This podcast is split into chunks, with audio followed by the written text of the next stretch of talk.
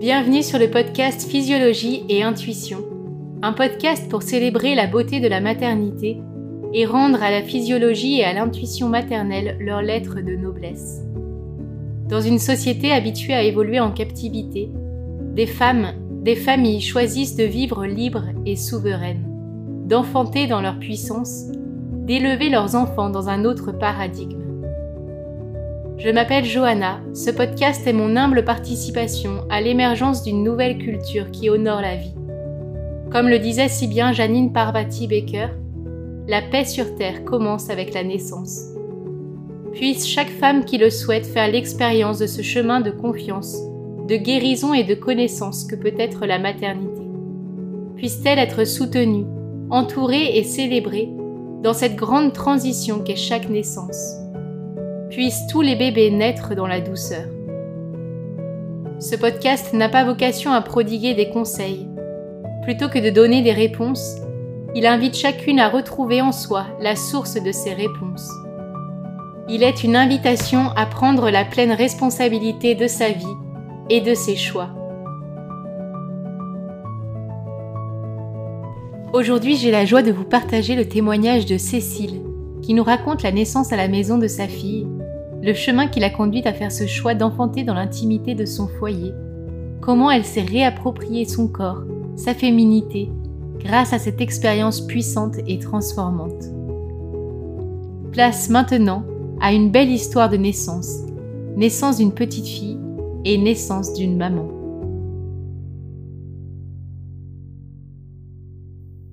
Salut Cécile, bienvenue sur le podcast. Merci d'avoir accepté l'invitation de venir nous raconter l'histoire de ton enfantement, comment tu t'es réapproprié ce rite de passage, comment tu es devenue maman. Je te laisse la parole, je te laisse te présenter et, nous raconter le commencement de ce beau chemin. Alors, euh, donc moi, euh, je m'appelle Cécile, j'ai 23 ans, je suis la maman d'une petite fille qui va avoir 7 mois euh, demain. Euh, j'ai accouché euh, de façon autonome à la maison avec mon chéri.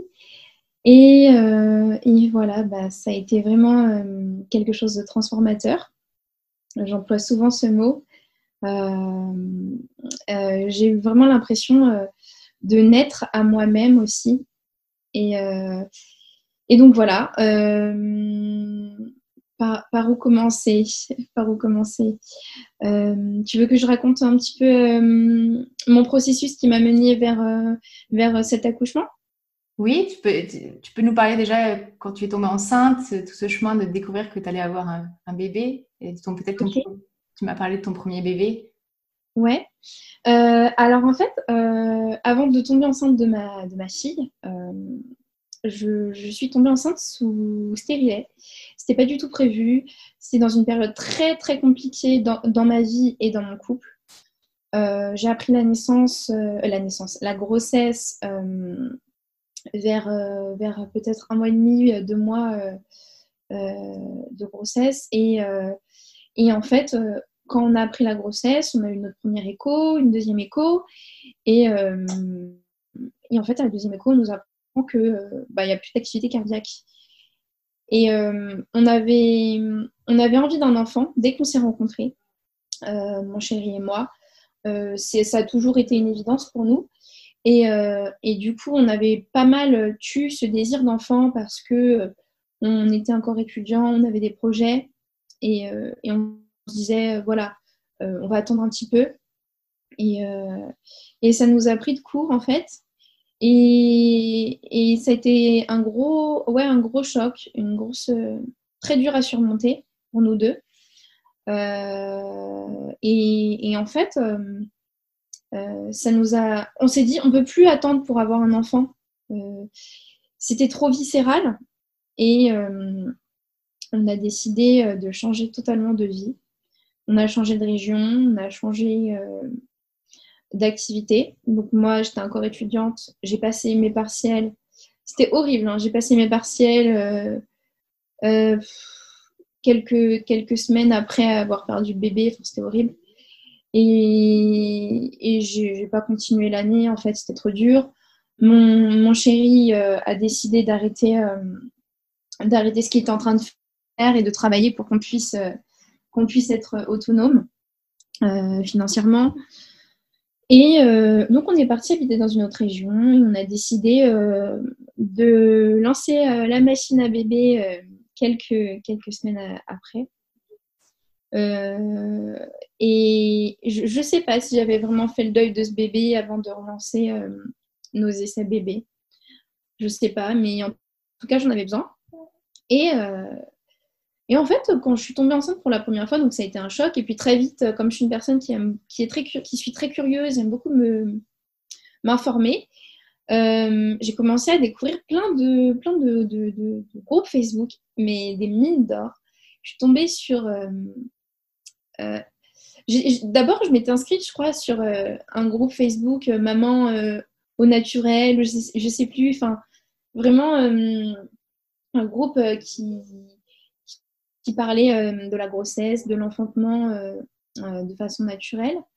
Et, ensuite, j'ai bifurqué vers un groupe qui s'appelle Échange sur l'accouchement à domicile.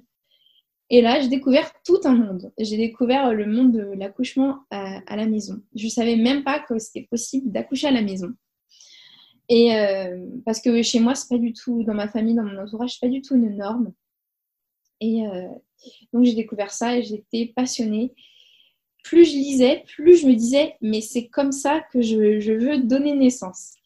Et en fait, je ne sais pas trop en parler à, mon mec parce que euh, souvent, euh, souvent bah, l'accouchement, ça fait peur aux hommes déjà, euh, qui, entendent beaucoup de choses autour d'eux. Et voilà, et je n'osais pas lui dire, bon, bah en fait, finalement, j'aimerais bien accoucher à la maison. J'avais peur qu'il soit effrayé. Et, euh, et un jour, je me suis lancée. Ou alors c'est lui, je sais plus. En fait, ça s'est fait naturellement. Et euh, il m'a dit euh, oh, J'aimerais trop que notre premier bébé naisse dans l'eau. Et, et en fait, mais je me suis dit Waouh Waouh En fait, il est, ouvert à ça. Et en fait, c'était même pas une option pour lui. Il aurait respecté mon choix dans tous les cas si j'avais voulu accoucher de façon médicalisée ou quoi que ce soit. Mais, mais en fait, ça, je me suis dit, waouh, en fait, on est vraiment sur la même longueur d'onde, même sur ça. Alors que lui, c'est pas du tout euh, son background. Et, euh, et à partir de là, ben, j'ai commencé à me renseigner. Euh, je suis tombée enceinte et on a trouvé une sage-femme qui faisait les accouchements à domicile dans notre région. Et, et, puis, puis j'ai commencé à beaucoup me documenter je regardais beaucoup de vidéos. Ça m'a passionnée parce que je savais pas comment les bébés euh, venaient au monde juste avant ça. J'avais 22 ans et j'avais jamais vu ça. J'avais peut-être vu une vidéo en troisième, en, quatrième en SVT, un truc horrible sur un projecteur avec un gros plan euh, d'une femme qui accouchait euh, en position gynécologique et qui, hurlait et tout le monde qui regardait sa vulve. Horrible ça m'avait traumatisée. Et enfin bref. Donc je ne savais pas comment ça se passait. Et, euh, et, euh, et donc j'ai découvert un monde incroyable. Ensuite, j'ai, je suis quand même, on va dire, comment me définir? Je suis en esprit libre, je suis en électron libre. Et je me suis, j'ai vite bifurqué sur le groupe euh, Facebook, je ne sais plus comment il s'appelle, mais sur les, les ANA, accouchement non assisté.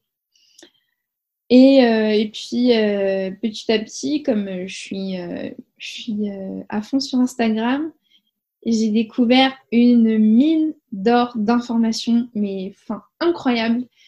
des, des, comptes incroyables comme Badass Motorburster. J'ai mon accent de merde, mais c'est pas grave.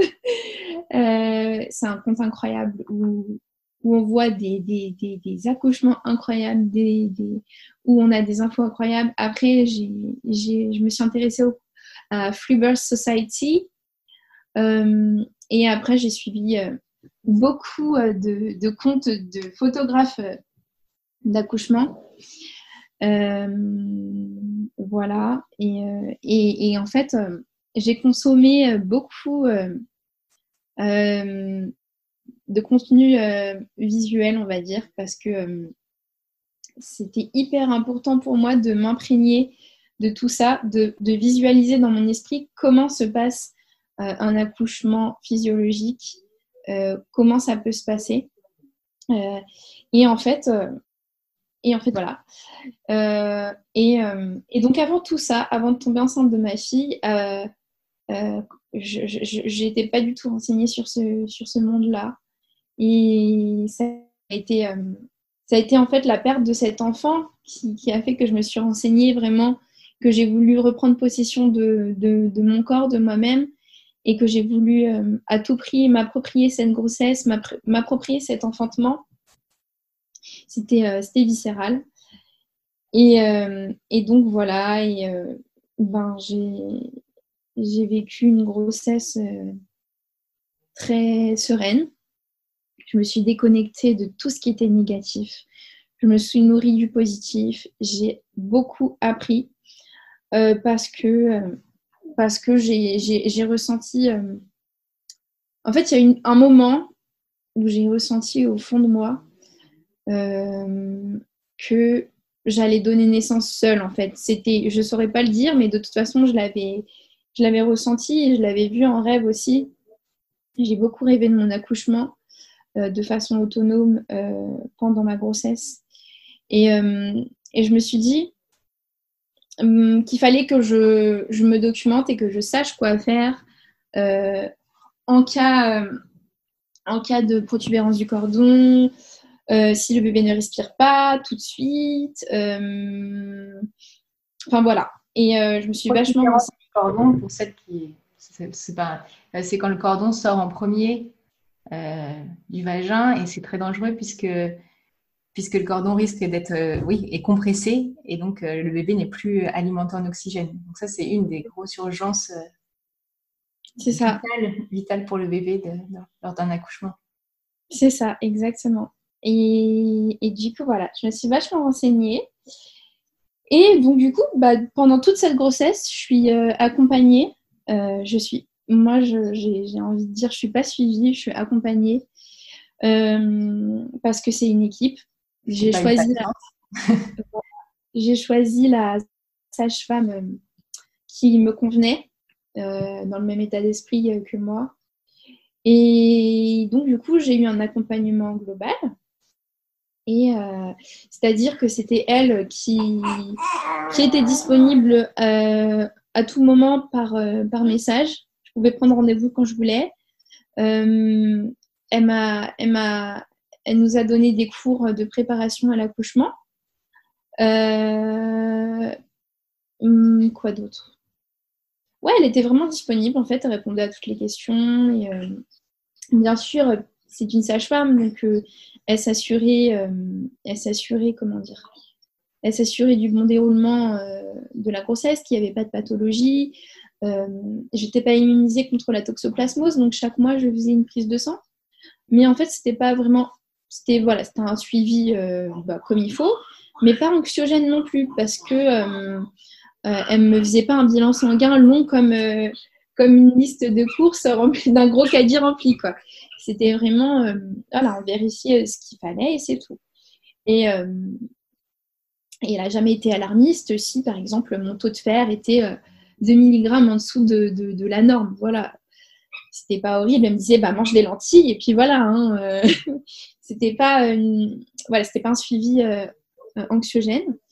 Et, une chose importante que je tiens à souligner aussi, c'est que c'est l'une des rares sages-femmes euh, enfin, en tout cas l'une des rares professionnelles de la naissance qui, euh, qui, prend, qui, prend, qui prend part pour ne pas euh, infliger à, ses, à ses mamans le test du glucose. Donc en fait, que, à la place de ce test du glucose, donc pour celles qui ne connaissent pas, je crois qu'on ingère une quantité de glucose et on fait un, une prise de sang et un, et un, effort, je crois un effort physique pour évaluer le taux de sucre dans le sang. Mais en fait, quand on y pense, ce test, il est totalement absurde. Et euh, c'est n'importe quoi. Et du coup, euh, du coup, ça, ça, ça a été un soulagement aussi. J'avais pas envie de vivre ça à six mois de grossesse. Je trouve que c'est une, une, violence pour le corps. Euh, et... Si on demandait, enfin, j'aime bien l'image que que prennent dans Flubber Society. Elle dit c'est comme si on faisait fumer 10 cigarettes à une femme enceinte, ce qu'on ne ferait jamais. Et après, on voit l'effet. Oui, bah si, ça en est. c'est totalement insensé, en fait, quand on y pense. Et donc, du coup, euh, ça a été un soulagement quand elle m'a dit euh, Ah non, mais moi, je je, je, je, je, vais pas faire ce test euh, au moment que je suis. Et donc, du coup, tout simplement, une glycémie à jeun et une glycémie après un bon repas. Voilà, tout simplement. Donc j'ai juste eu à faire ça. Donc euh, c'est des petits trucs comme ça qui, semblent, qui peuvent sembler anodins, mais qui ne le sont pas en fait. Et, euh, et donc euh, voilà, j'ai eu vraiment un suivi de. Oh, pardon J'ai eu un suivi de grossesse respecté. C'était important pour, pour moi, pour me penser de toutes mes blessures liées à ma fausse couche, et j'en avais fait d'autres avant et lié euh, aux violences euh, sexuelles que j'avais pu vivre aussi. C'était hyper important en fait d'être dans une démarche où je suis accompagnée par une femme, déjà par une femme. Voilà, c'était important pour moi. Je, ne pouvais pas envisager qu'un homme euh, me touche. Donc voilà. Et, et une femme que tu connaissais tout le long. Voilà, la même personne.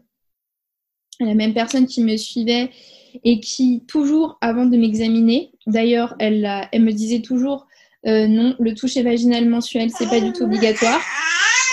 J'ai dû en avoir deux durant ma grossesse, en fait, euh, et c'était à mon initiative, parce que j'avais besoin de savoir. Euh, j'avais besoin de savoir, en fin de grossesse, j'étais curieuse, je voulais savoir si mon col était un petit peu ouvert. Et, et bon, c'était moi, hein, on n'est pas obligé de, de, le savoir d'ailleurs.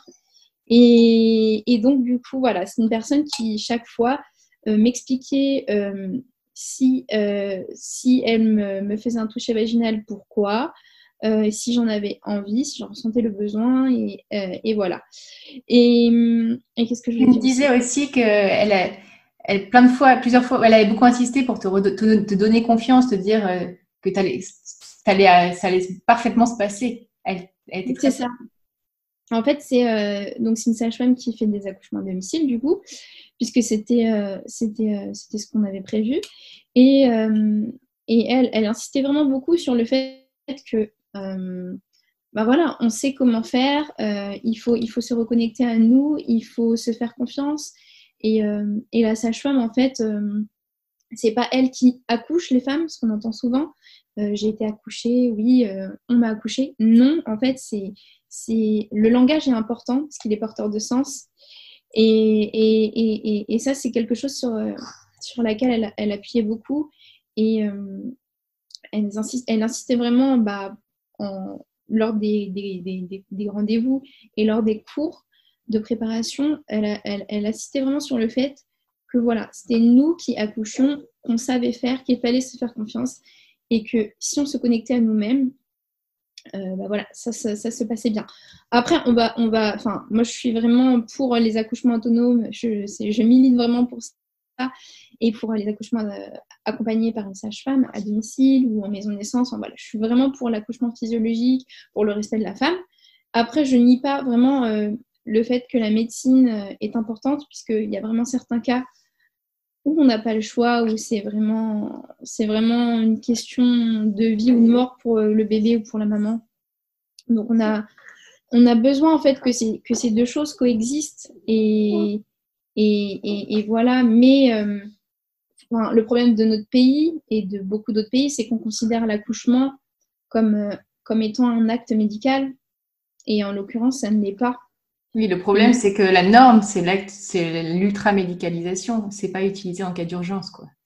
C'est ça. C'est ça le problème. Et en fait, euh, tout le paradigme de la naissance est, à revoir et à repenser.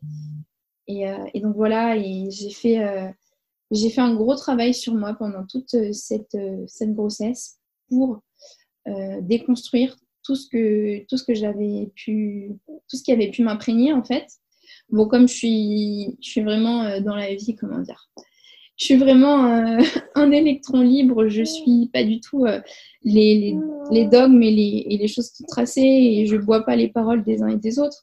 Donc pour moi, ça a été une déconstruction plutôt facile. Je sais que pour d'autres personnes, ça peut être très difficile bah, du fait de leur histoire, de leur personnalité, de plein d'autres éléments. Et, Mais ouais, voilà, j'ai vraiment dû me déconstruire euh, quand même et me nourrir euh, de ressources positives, de ressources euh, d'empouvoirment. C'est un, peu bizarre traduit en français, mais ouais, empowerment. mais, mais voilà, j'ai, comment dire, j'ai été rechercher un pouvoir qu'on nous, qu'on nous confisque en tant que femme, en fait. Et, et voilà. Et, et, tout ça m'a mené euh, à une naissance incroyable. Et, et, et je pense que euh, malheureusement, on est dans des sociétés où un accouchement, ça doit se travailler. Parce qu'on doit se déconstruire, on doit nourrir une confiance en nous qu'on n'a pas, puisque, oh, ça c'est ma fille qui pète c'est sympa, les aléas du direct. Mais euh, ouais, en fait, on doit, euh, on doit travailler euh, notre accouchement parce que, comme on l'a dit, on vit dans, une société de la médicalisation à outrance, de patriarcat, de... Ouais, enfin voilà, il y a beaucoup de choses à travailler. Alors qu'en fait, en accouchement, ça pourrait être tout simplement, si on n'était pas emprunt de tout ça, ça pourrait être juste instinctif et, c'est comme ça que ça se passait avant. Et puis, il y avait un savoir ancestral qui se transmettait de femme en femme. Et, voilà, et c'est quelque chose qui n'existe plus, en tout cas dans nos sociétés aujourd'hui. Peut-être que ça existe encore dans des sociétés euh, traditionnelles. Euh, mais voilà. Et donc, tout ça m'a mené euh, à un accouchement autonome. c'était pas prévu comme ça, parce que c'était prévu un accouchement avec une sage-femme. Mais j'ai accouché plutôt rapidement pour un premier bébé. C'est pas vraiment une norme. Voilà. Tu veux nous raconter un peu comment, comment qu'est-ce qui s'est passé quand tu as réalisé que tu étais en travail, enfin que les, les sensations d'accouchement étaient arrivées Alors, en fait, ça laisse, ça laisse en suspense. ok, bah en fait, alors, euh, j'ai accouché euh, un dimanche euh, dans la nuit. Et moi, j'ai toujours eu des contractions dès, les premières semaines de grossesse. Et en fait, je ne m'inquiétais pas plus que ça, puisque je sais que de toute façon, les contractions sont normales, et surtout durant le dernier mois, puisque le corps se prépare. Et donc, j'étais pas alarmée. Je suis quand même bah, je pensais pas que j'étais si résistante à la douleur, mais je pense que par rapport à, à, une norme, euh, je suis résistante à la douleur parce que j'avais déjà des règles très douloureuses. Et, et donc, en fait, je n'ai peut-être pas été alarmée directement euh, par les premières contractions. Et euh, je me souviens du jeudi qui a précédé, donc j'ai accouché dimanche dans la nuit. Jeudi qui a précédé, on est allé voir un film au cinéma j'avais des contractions, j'avais des contractions, c'était fort et tout. Mon ventre euh, devenait dur, vraiment.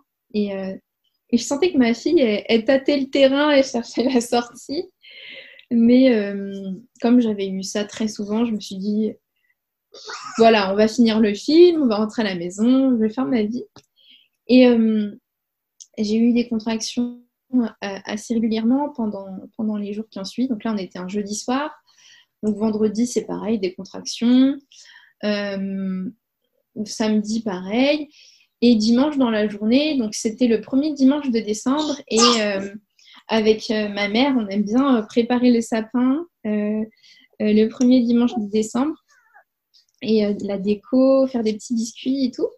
Donc j'étais là-bas. Et puis, et puis j'étais debout sur des chaises en train de d'enlever les guirlandes de la baby shower. Enfin, je faisais n'importe quoi. je montais sur les chaises, des chaises pas stables du tout, euh, pliantes, euh, enceinte de 9 mois. Enfin, c'est n'importe quoi.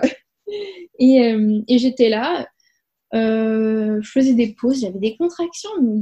C'était quand même intense, mais c'était pas douloureux en fait. c'était comme, enfin, ouais, c'était comme ce que j'avais eu en fait pendant trois jours. Et de toute façon, je me disais, bah voilà, je laisse. J'étais vraiment dans, l'objectif de laisser mon corps faire, donc finalement, je j'ai pas appelé ma sage-femme. Enfin, ça faisait peut-être deux semaines, trois semaines qu'elle avait pas de nouvelles de moi. Et, et du coup, du coup, euh, je rentre chez moi le soir, donc on mange le dimanche, voilà, on mange avec. Euh, on mange avec mon chéri euh, chez mes parents. Et on mange bien, bien lourd, bien gras, des bières, du. Enfin, moi, j'ai pas pris de bière, mais des bières, des pizzas hyper grasses, maison, avec 10 couches. Et euh, je rentre à la maison, mais on rentre, il est quoi? Il est 11h. Mon mec, il, est debout depuis 3h du matin parce qu'il travaille euh, en horaire décalé. Il était crevé. Et euh, c'était horrible. Et donc, du coup, il s'endort direct, il commence à ronfler direct. Donc là, il est 11h, 11h30, je crois. Et moi, j'ai mangé trop de pizza, mais genre vraiment trop. Et je sais pas pourquoi j'ai fait ça, c'était n'importe quoi. et, et, je me couche. Mais je sens que je suis bizarre en fait, parce que je suis rentrée toute seule en voiture. Et j'avais l'impression d'être un peu bourrée en fait. C'était bizarre comme sensation. Je sentais qu'il y avait un truc différent d'habitude. J'avais vraiment l'impression d'avoir bu de l'alcool. Et, euh, et euh, je rentre, je m'allonge. Donc lui, il s'endort direct. Et moi, euh, je, je me sens en fait, un peu étourdie. Et, euh, et là, tout d'un coup, je ne sais pas pourquoi. Hein, je, me, je me réveille d'un coup comme ça, bam, je me lève. Et, et je, je, je, lui dis, c'est maintenant. C'est, j'accouche. En fait, j'étais en train d'accoucher. La tête de ma fille était, euh, était, euh, était dans mon vagin déjà, en fait. Ah oui, t'as vraiment, vraiment pas réalisé que ça arrivait. Si. Non, j'ai pas réalisé que ça arrivait. Je pense qu'en fait, j'étais en travail depuis le jeudi, depuis le cinéma. Mais comme j'ai laissé faire et que j'avais confiance et que j'ai pas paniqué. En fait, je pense que si j'avais eu un projet d'accouchement en, maternité, peut-être que quand j'avais eu les contractions au cinéma, je serais à l'hôpital peut-être. On m'aurait dit, bah, vous êtes ouverte à deux, à trois, et on m'aurait fait accoucher là-bas, et euh, ça aurait été long et peut-être fastidieux parce que le truc se serait pas fait naturellement et progressivement. Mais en fait, là, euh, là, j'ai eu ce truc hyper instinctif où je me suis réveillée d'un coup et euh, c'était le moment en fait.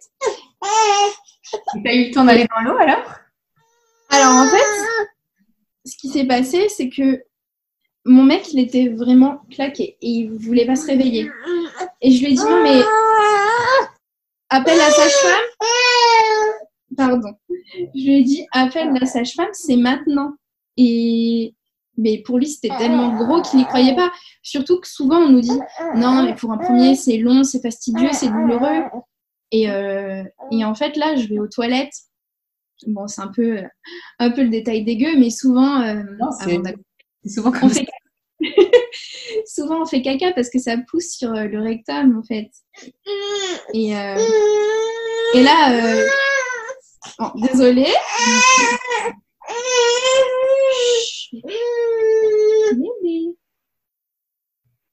Souvent, ouais, c'est euh, le, la première étape parce que ça appuie.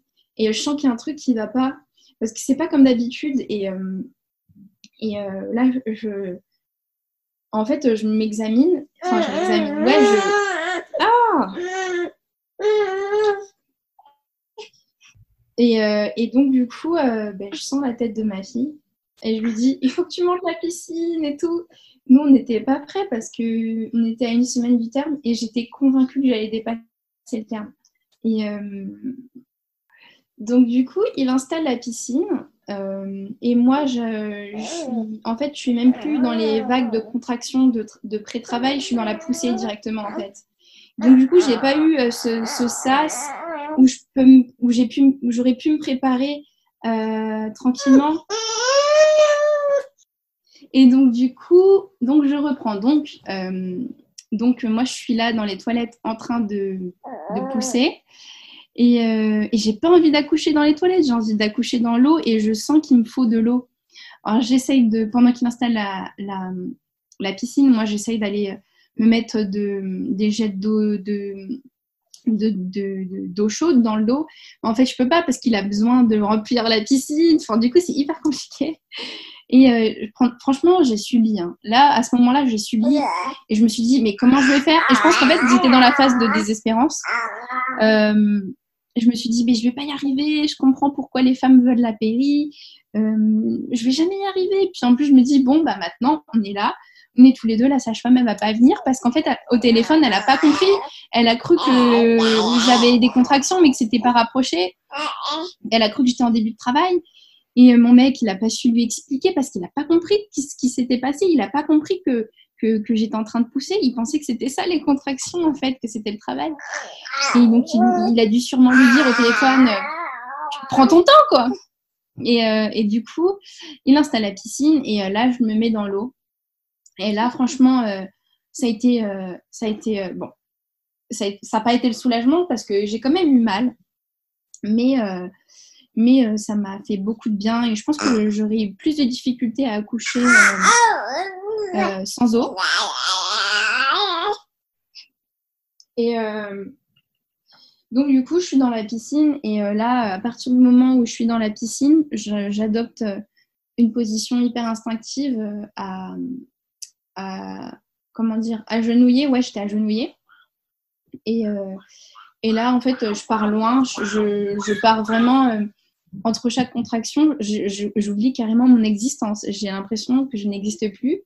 Euh, je suis dans un autre monde et je, je, ressens vraiment la force des la force des hormones en fait c'est incroyable c'est d'une puissance mais je incroyable et, et donc, du coup, je, bah, en fait, euh, j'étais directement dans la poussée. J'ai poussé quand même longtemps, hein, parce que euh, ma fille, je pense que, je, je, l'avais déjà sentie dans les toilettes, elle était déjà là, mais elle était quand même loin. Mais elle était déjà, sa tête était déjà engagée. Quand je, quand je, je m'installe dans la piscine, euh, sa tête est encore loin au début. Et je pousse, je pousse, en fait, parce que j'ai des poussées réflexes. Euh, et je m'empêche pas de pousser. En fait, je suis vraiment dans un truc hyper instinctif où je me dis, de toute façon, là, on est tous les deux. Je sais que ça va aller. Il n'y a pas de sage-femme, mais je sais que ça va aller. Et, euh, donc, je pousse, je pousse, je pousse longtemps. Et euh, c'était quand même assez épuisant. Et, et j'ai beaucoup, j'ai beaucoup crié. Le lendemain, d'ailleurs, j'avais très mal à la gorge parce que j'ai vraiment crié fort. Et, et mon, mec m'a dit que c'était vraiment quand même impressionnant d'entendre ça pour lui. Donc voilà. Euh, il essaye de, comme on avait vu en cours de prépa, euh, il essaye de me faire des points d'acupression, mais impossible parce qu'en fait, je voulais pas être touchée parce que j'étais dans la phase de pousser, j'étais plus dans la phase de travail. C'est quand même quelque chose que les femmes acceptent plus en phase de, de, de travail. En phase de pousser, généralement, il y a plutôt la part animale qui, qui prend place. Et là, c'est hyper euh, instinctif. Et j'étais énervée parce que ça fonctionnait pas. J'avais envie qu'on me soulage, en fait. Je me suis dit, bon, euh, bah, puisque tu supportes pas qu'il te touche, tu n'acceptes rien.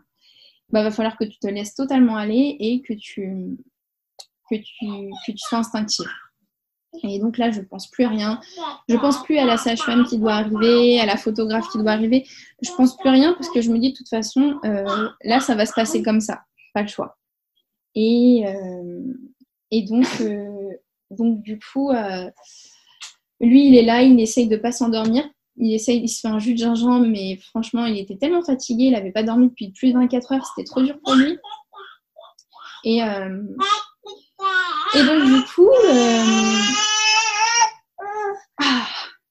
Et donc, du coup, euh, du coup, du coup, qu'est-ce qui se passe ensuite? Donc, je pousse. Moi, j'ai poussé quand même longtemps. Je ne saurais pas quantifier parce que euh, j'étais vraiment ailleurs. Donc, ça, c'est ce que mon mec m'a raconté, du coup. et, et donc, et là, je sais plus si c'est la sage-femme qui rappelle ou si c'est mon, mon mec qui rappelle. Mais du coup, ben, en fait, il l'appelle et puis comme elle est à quoi Elle est à 30 minutes de chez nous. Elle prend la route au bout d'un moment. Et, euh, en fait, euh, mon mec, il me dit, ouais, elle va venir, elle va venir. Et la photographe aussi, elle va venir, mais la photographe, elle était bien plus loin. et elle était à 1h30. Et, et donc, du coup, bah là, je pousse, je pousse et je récupère ma fille. Et au moment où je récupère ma fille, peut-être une demi-seconde après, la sage-femme ouvre la porte. Et là, c'est incroyable. j'ai les larmes aux yeux parce que c'était incroyable. Je, récupère ma fille et il y a la sage-femme qui arrive et qui est là, genre, waouh! Et c'était incroyable, vraiment, c'était incroyable.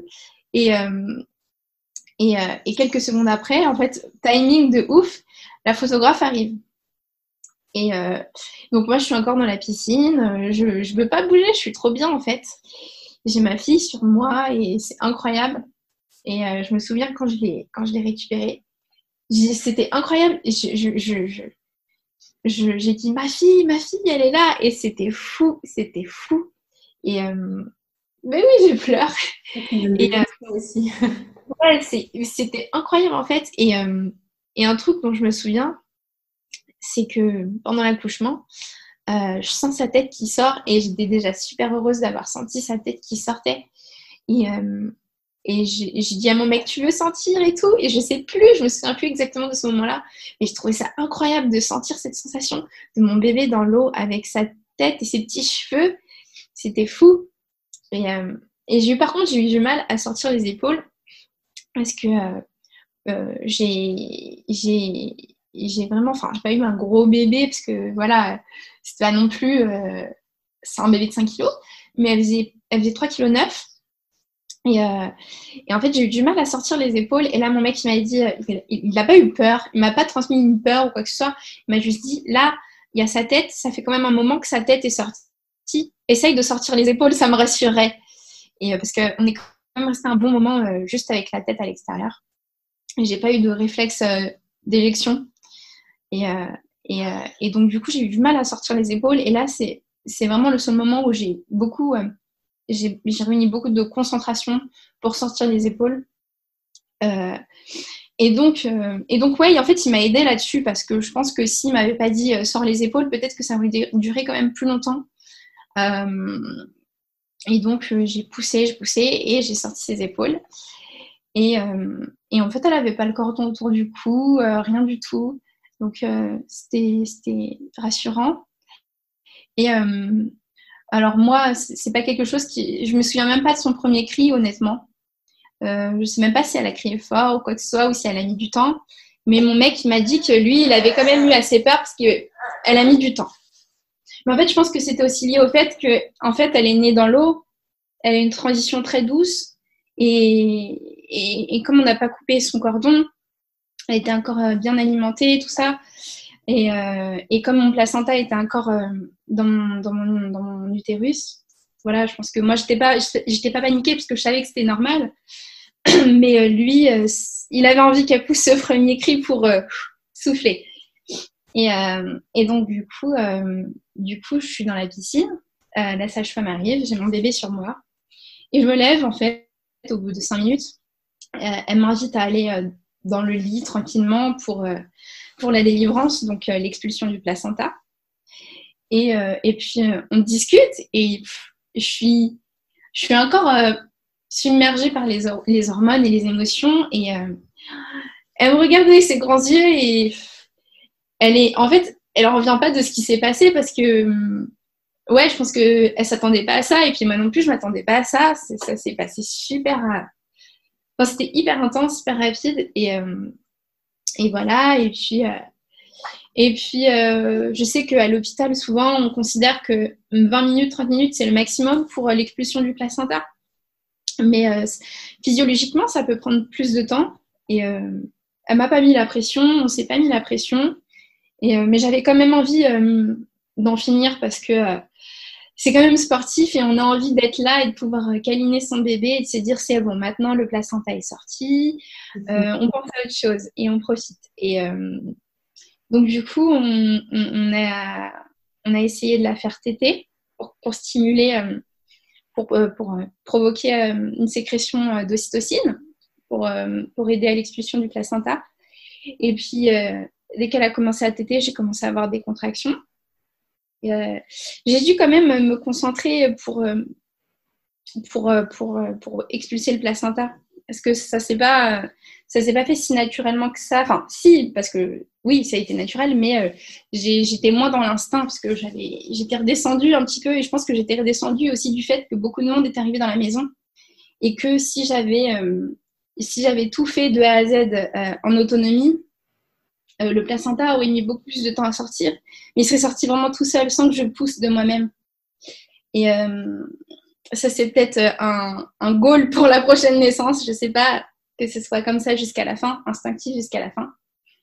Mais euh, en tout cas, euh, voilà, donc, euh, donc ensuite, on était tous ensemble sur le lit et, et c'était magique et, et, incroyable. Et je, j'arrivais même pas à réaliser ce qui venait de se passer. Et, et c'était incroyable, quoi. Incroyable. J'étais submergée par toutes ces hormones. J'étais sur un petit nuage. Voilà. Magnifique. Ah, on voudrait entendre que des histoires comme ça. Ouais, c'est incroyable, c'est incroyable. J'en reviens pas encore aujourd'hui. Euh, il y a encore tellement de sujets qu'on peut aborder euh, à la suite de ce récit, mais est-ce que tu veux nous dire un petit mot sur euh, le chemin que ça t'a fait prendre Le désir aussi de parler de ce sujet sur ton compte Instagram? Ouais, bah en fait, euh, donc du coup, euh, je pense que quand on vit une naissance comme celle-ci, on peut pas euh, ressortir en étant la même personne. Je pense que c'est impossible. moi, ça, ça, ça, ça a provoqué en moi un énorme sentiment de puissance, de reconnexion à moi-même, à ma féminité. Et, et, en fait, ça ça m'a guéri de toutes les violences euh, sexuelles que j'avais pu vivre avant. Et, et en fait, euh, ça m'a. Alors, ça m'est pas venu tout de suite, euh, cette volonté de d'informer et d'aider les femmes et les couples dans, dans cette aventure de la grossesse et de l'accouchement. Je pense qu'il a fallu du temps pour que je digère parce qu'il s'est passé des choses après cet accouchement qui m'ont fait redescendre très rapidement qui ont été très difficiles. Les, le, postpartum immédiat, le premier mois a été euh, extrêmement éprouvant physiquement et moralement, parce que euh, euh, déjà j'ai eu, bon, c'est une petite déchirure, mais moi j'ai eu très très mal, je l'ai très très mal vécu et j'ai beaucoup souffert pendant trois semaines, c'est-à-dire que ça, c'est un truc dont on parle pas. Hein. Mais moi, pendant trois semaines, je me suis retenue de faire pipi. Je faisais pipi une fois par jour. Je buvais plus euh, parce que j'avais peur d'aller aux toilettes. Et du coup, euh, euh, ça puisé beaucoup dans mes ressources pour l'allaitement. Alors, j'ai pas eu de difficulté pour avoir du, lait.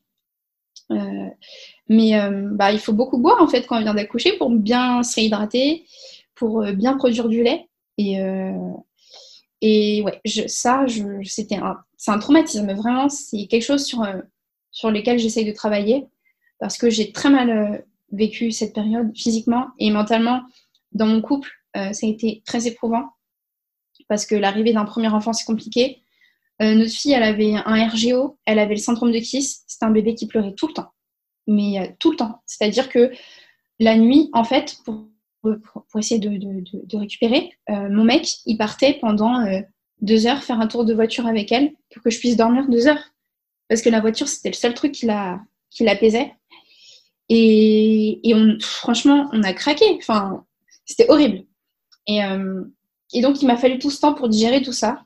Et, et j'ai eu ce besoin de transmettre ce que, ce que, ce que, ce que je connaissais ce pouvoir que moi, d'autres femmes m'avaient transmis finalement, euh, ma sage-femme et, euh, et d'autres personnes qui euh, proposent des superbes ressources sur, disponibles sur, sur Internet.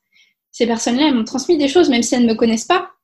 Et, et je me suis dit, mais moi, il faut qu'à mon échelle, je puisse aussi transmettre ça à d'autres femmes. Et, et donc voilà, et j'ai commencé à, euh, à créer un compte Instagram vraiment dédié euh, à ça, à la grossesse, la maternité, le féminisme, l'empowerment. Et, euh, et j'ai Aussi sur mon compte plus personnel, on va dire, c'est un petit compte où j'expose mes états d'âme, ma vie de famille, etc. J'ai commencé à, informer et à échanger avec beaucoup de, femmes, de futures mères et de mères. Et, voilà, et j'ai ressenti ouais, ce besoin de transmettre ce que j'avais vécu et ce qu'on m'avait donné, en fait. On, va, on peut inviter toutes nos auditrices, nos auditeurs à, à te suivre sur ton beau compte Instagram. Donc, tu veux, enfin, tu veux donner la référence. Je la mettrai dans les notes de, l'épisode aussi, le, lien. Ok, bah, du coup, moi, mon compte euh, Instagram perso, c'est The Zèbre. Euh, donc T-H-E-Z-A-I-B-R-E. Et euh, l'autre compte où je parle plus maternité, grossesse, etc., c'est yemoja.mama. Donc Y-E-M-O-J-A mama. Je mettrai tout ça dans, dans les notes si vous voulez. Merci à toi. Et merci beaucoup Cécile pour ce temps que tu nous as offert, pour ce magnifique récit. Merci à toi, c'était vraiment un plaisir et continue ce que tu fais parce que c'est hyper important. Merci Cécile. Si cet épisode vous a plu, je vous invite à le noter, le commenter, le partager pour m'aider à le faire connaître. Et si tu souhaites témoigner d'un enfantement libre, d'un parcours d'autonomie sur ton chemin de maternité, n'hésite pas à me contacter. À bientôt!